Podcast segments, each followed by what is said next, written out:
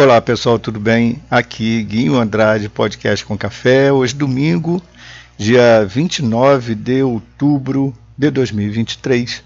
Sejam todos bem-vindos aqui ao podcast com café. Pois é, gente, o último episódio que fizemos aqui no podcast com café foi no dia 14 de maio e de lá para cá, muito trabalho muito trabalho mesmo, gente, muita coisa e literalmente eu precisei parar a produção do podcast e a produção de conteúdo em geral, tanto no Facebook como no Instagram, enfim, e também nos outros podcasts que também eu criei. Ou seja, eu fiz várias frentes e no final faltou tempo para poder atuar em todas essas frentes, em todas as demandas que apareceram.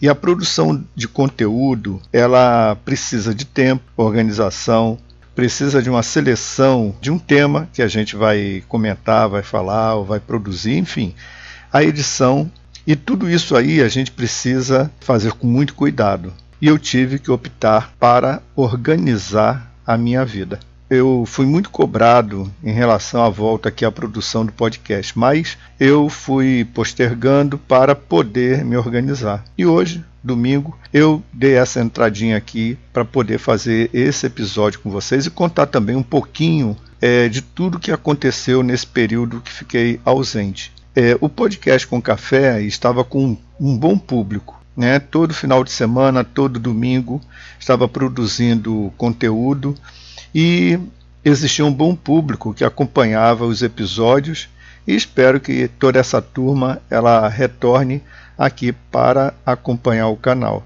Aqui eu compartilho informação sobre assuntos relacionados à saúde, ao envelhecimento humano, ativo e saudável, sobre a atualidade, enfim, de tudo um pouquinho eu tento trazer aqui para o podcast com café para poder compartilhar com vocês também a minha opinião sobre tudo isso que hoje acontece no nosso mundo, acontece ao nosso redor e no nosso dia a dia. Eu acredito que são assuntos importantes, ainda mais quando também falamos sobre saúde. Saúde é extremamente importante e nós devemos dar uma atenção muito especial. A minha área de atuação é a da saúde então, nesses últimos meses, eu fiquei muito envolvido no atendimento de pacientes na clínica escola onde eu trabalho, com vários tipos de atendimento de várias patologias. E nesse podcast com café, eu vou compartilhar com vocês essas minhas últimas experiências, o que aconteceu, o que eu fiz é, nesse período é, que fiquei ausente da produção aqui no canal. Então, eu vou falar um pouquinho sobre tudo isso. O atendimento na clínica escola, ele foi está sendo uma experiência muito grande, porque é quando nós acompanhamos um paciente, um ser humano, a gente também é, tenta fazer parte também da vida desse paciente, cada um com sua história e cada um é cada um. Às vezes problemas que as pessoas têm no dia a dia elas são transferidas, elas são impregnadas é, no nosso corpo, no nosso dia a dia, na nossa saúde e fazem parte né, do nosso dia a dia. E muitas doenças elas são somatizadas e essas pessoas quando aparecem aí numa clínica tipo uma clínica escola onde nós fazemos um acompanhamento e que serve como estágio de futuros é, estudantes da fisioterapia, a gente começa a acompanhar esses pacientes e fazemos parte dessa, é, dessa vida de, de cada um. Né? Então, nesse período, eu atendi pessoas com AVC, vários casos de AVC, e é um tipo de problema de saúde que aumentou muito esse ano, agora de 2023. Também tenho atendido crianças com paralisia cerebral, pessoas com doença de Alzheimer, também a doença de Parkinson. Muitos casos apareceram sobre fibromialgia e assim várias outras patologias, como dores no ombro, dores na, no, na articulação, é, do joelho, tornozelo, pessoas com erisipela, problemas também com artrose, artrite, pessoas com problemas venosos nas pernas, varizes. Então, são casos diversos que eh, a gente atende ao longo desse período e que também os estudantes eles têm esse contato com esse tipo de paciente, essa população. Então, é, só para contar para vocês, por exemplo, em relação ao AVC, né? O AVC é a doença, é, é uma, um acidente vascular cerebral que aumentou muito, muito mesmo é, nesses últimos meses. Antigamente a gente tinha uma ideia de que o AVC ele atingia pessoas de idade. E o que é, eu estou observando é que o AVC está acontecendo com pessoas jovens, pessoas com a, a partir de 35 anos de idade, 40 anos de idade, e que aparecem, é, estão aparecendo na clínica escola, é, relatando que o AVC simplesmente apareceu, surgiu, aconteceu de uma maneira é, abrupta. Casos que as pessoas estão relatando que estavam tomando banho quando sentiram os primeiros sinais e sintomas do AVC. Então, esse tipo de patologia aumentou muito e a gente faz esse acompanhamento e várias pessoas já estão tendo evolução, né, melhorando é, das, é, dos sinais, da, das dificuldades pós-AVC. E também, pessoal, eu digo para vocês o seguinte: o AVC ele pode acontecer em qualquer lugar, ele não tem dia, não tem data e não depende de sexo, pode ser masculino, feminino, pode acontecer em qualquer lugar. E é importante que é, nós tenhamos algum tipo de conhecimento relacionado ao AVC. Por quê? Por que eu tô, estou dizendo isso? Porque o AVC ele começa com alguns sinais e sintomas. E se a pessoa ela tiver familiar ou até mesmo um colega de trabalho que pode também ter um AVC, em qualquer lugar na cidade, no shopping, é, num sinal de. num ponto de ônibus, a gente pode de repente observar e pode ajudar. Por quê? Porque quanto mais rápido essa pessoa que está tendo esses sinais e sintomas de um AVC ele for encaminhado para o hospital, menores serão as sequelas. Ou seja, quanto mais rápido ele chegar num hospital para atendimento, menores serão as sequelas. E às vezes, quando acontece um caso assim, as pessoas acham que a pessoa é quieta ou manter a pessoa sentada, confortável e numa posição, ela vai conseguir, ela vai melhorar é, esses sinais e sintomas. E pelo contrário, as pessoas precisam observar, fazer alguns testes e, de acordo com esses testes, se eles forem positivos, a pessoa precisa ser encaminhada o mais rápido possível para o hospital. De acordo com a Associação Americana de AVC, a pessoa precisa ser encaminhada até no máximo três horas para o hospital mais próximo, onde ele será examinado é, pela equipe médica ele terá o atendimento também dos enfermeiros e assim ele tomará os medicamentos necessários para buscar a reversão desse quadro de acidente vascular cerebral, certo? Então, eu vou preparar também, gente, um é, podcast específico sobre o AVC. O último é, podcast, eu estava dando uma olhada aqui, é, eu comentei sobre a paralisia cerebral. Foi no dia 14 de maio, né? Eu comentei sobre a paralisia cerebral, que também é um assunto. É eu tenho um paciente que também eu acompanho, e é um assunto que precisamos ter essa consciência em relação a atendimento domiciliar, como os familiares devem é, proceder, como os familiares podem ajudar em relação à paralisia cerebral. Quais são as condutas, quais são os exercícios, o que é que eu posso melhorar em relação à qualidade de vida e bem-estar de uma pessoa com paralisia cerebral. Então, são assuntos, pessoal, muito, muito importantes que a gente precisa compartilhar e às vezes, por falta de conhecimento, por falta de informação, as pessoas não sabem como agir. Então, as pessoas que estão sofrendo, por exemplo, é, um caso de AVC, elas poderiam ser muito mais rápido, com muito mais assertividade, serem encaminhadas para o hospital e elas terem menos sequelas, menos consequências em relação ao AVC. Como eu falei também sobre a paralisia cerebral, hoje nós temos pacientes com paralisia cerebral. São é, pacientes que, por exemplo, tem uma menina de 22 anos que ela tem uma dificuldade muito grande em caminhar, tem um, uma dificuldade na parte motora e na parte de coordenação dos membros inferiores.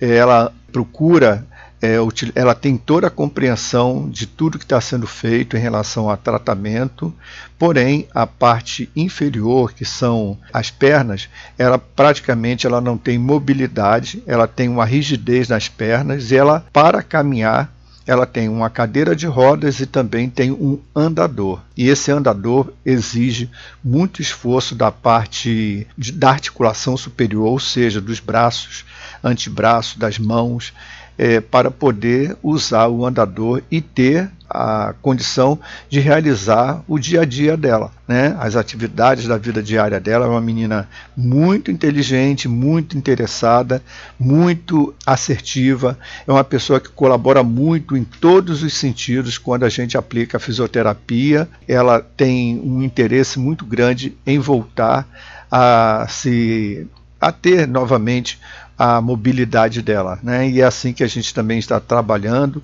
é, no sentido de motivar, né? porque o, o, o, trabalho do fisioterapeuta não depende apenas do fisioterapeuta, mas também é, do paciente. Então, isso foi muito conversado com ela, no sentido de todos os exercícios que é, são feitos na clínica escola, que ela também possa realizar em casa e também ajudar nesse progresso e na evolução é, do problema dela. Né?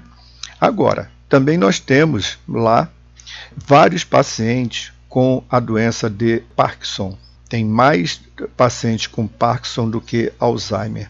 Existe uma diferença entre Parkinson, Parkinson e Alzheimer. A doença de Parkinson ela está diretamente relacionada com a parte de coordenação também motora. É muito interessante fazer esse acompanhamento e também o tratamento do paciente com Parkinson no sentido de promover qualidade de vida para o paciente a doença de Parkinson, assim como também a doença de, de Alzheimer, são doenças neurodegenerativas. Então, até agora não existe é, cura, infelizmente, ainda não existe cura, e apenas remédios que atenuam essa condição do paciente com a doença de Parkinson e também a doença de Alzheimer. Então, o que nós estamos fazendo? Estamos atendendo esses pacientes com a doença de Alzheimer de aliás, de Parkinson, porque a doença de Parkinson ela tem estágios, que vai do estágio 1 até o estágio 5. Nós temos pacientes é, do estágio 1 até o estágio 4. Porque do estágio 4, o estágio 4 e o estágio 5 é, são os, os estágios mais graves. Então, esse paciente que nós estamos atendendo, que está é, no estágio 4, ele já tem muita dificuldade para caminhar, ele é acompanhado praticamente durante todo o período de tratamento. E o paciente de Parkinson que chega ao grau 5, ele praticamente ele passa a maior parte do tempo acamado.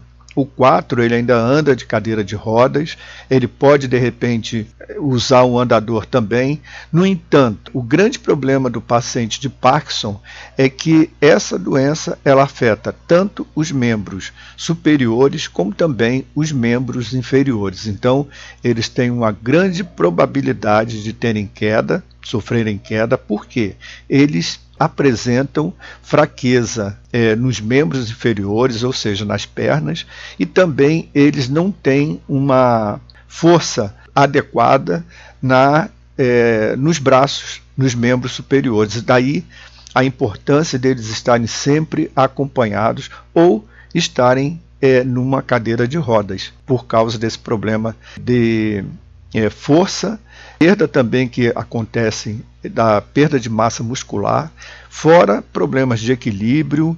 A maioria dos testes que nós já realizamos, todos os pacientes, eles apresentam problemas de é, marcha, ou seja, da caminhada, eles também é, relatam é, problemas de sentirem tonturas.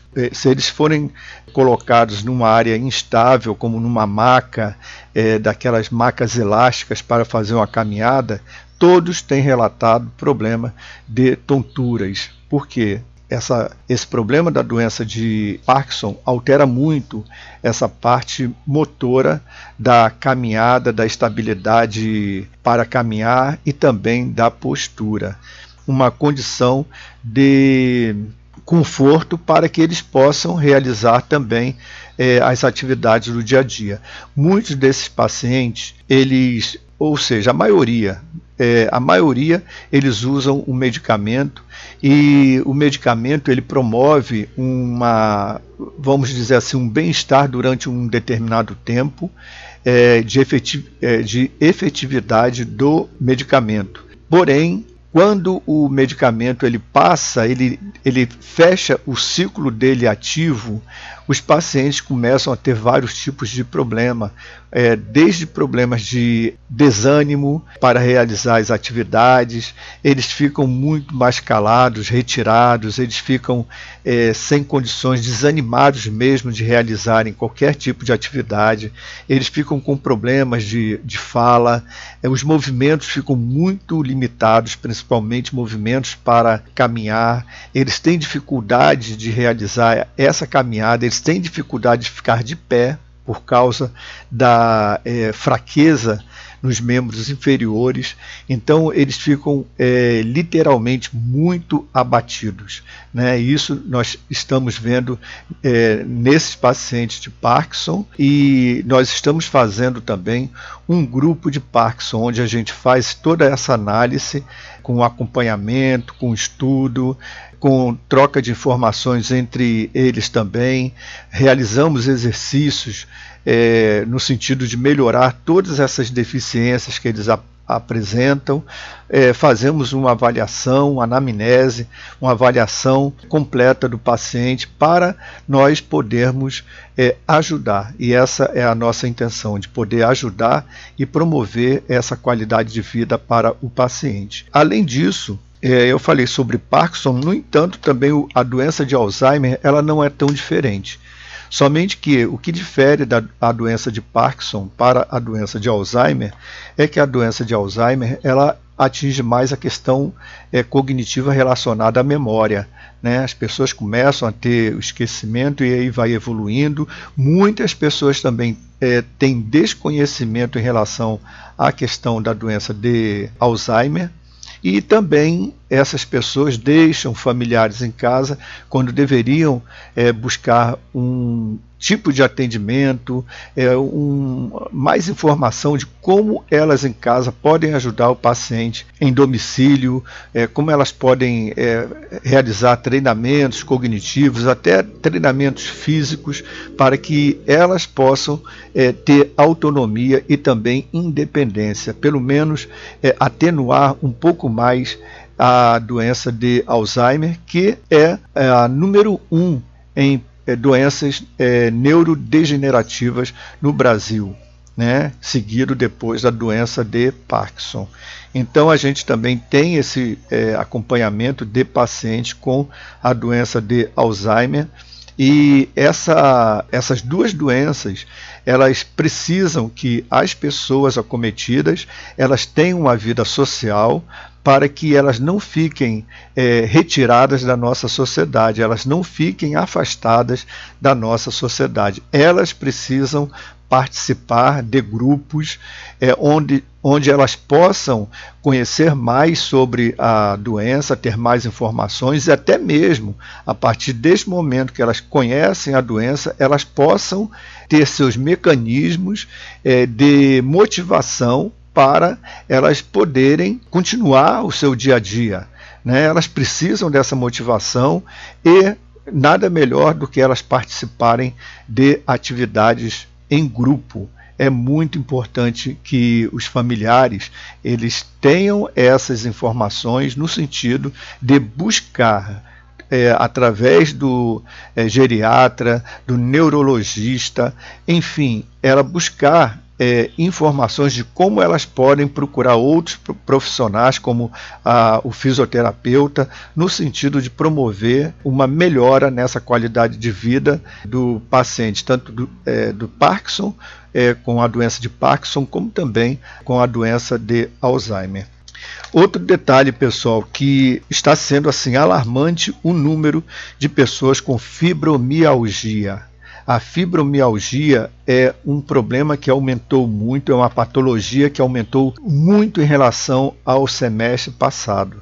Então, as pessoas que chegam na clínica escola, elas relatam muitas dores nas, na região das costas, dos braços, pernas, em pontos específicos. Existem é, testes que são realizados, testes específicos que são é, pontos chaves para a, o fechamento do diagnóstico e também para é, nós termos é, a certeza de que aquela patologia está relacionada com a fibromialgia. Então, existem pontos, são pontos dolorosos que, é, quando tocados, a pessoa ela sente muita dor. E essa é, esse problema, além dessa dor corporal, as pessoas também têm problemas e são afetadas por causa dessas dores, são afetadas em relação à qualidade do sono. As pessoas dormem muito mal, as pessoas é, sem cômodos é, em relação a essas dores que elas sentem, principalmente a, a maioria, ela relata que é, sente muito problema em relação à qualidade do sono. Então, pessoal, isso aí foi apenas alguns assuntos, algumas abordagens, algum, alguns questionamentos que chegam na clínica escola. E assim eu estou compartilhando com vocês para vocês terem uma ideia do que aconteceu nesses últimos meses onde eu é, fiz essa atuação na clínica escola, eu participo da clínica escola, também dou aula na mesma universidade. Além disso, faço esse grupo é, de estudo em relação à doença de Parkinson e também à doença de é, Alzheimer. Tem sido muito gratificante a gente poder ter contato com todos esses pacientes e também, principalmente, poder ajudá-los. Ok? Então, gente, eu o que, que eu, a, qual é a minha proposta?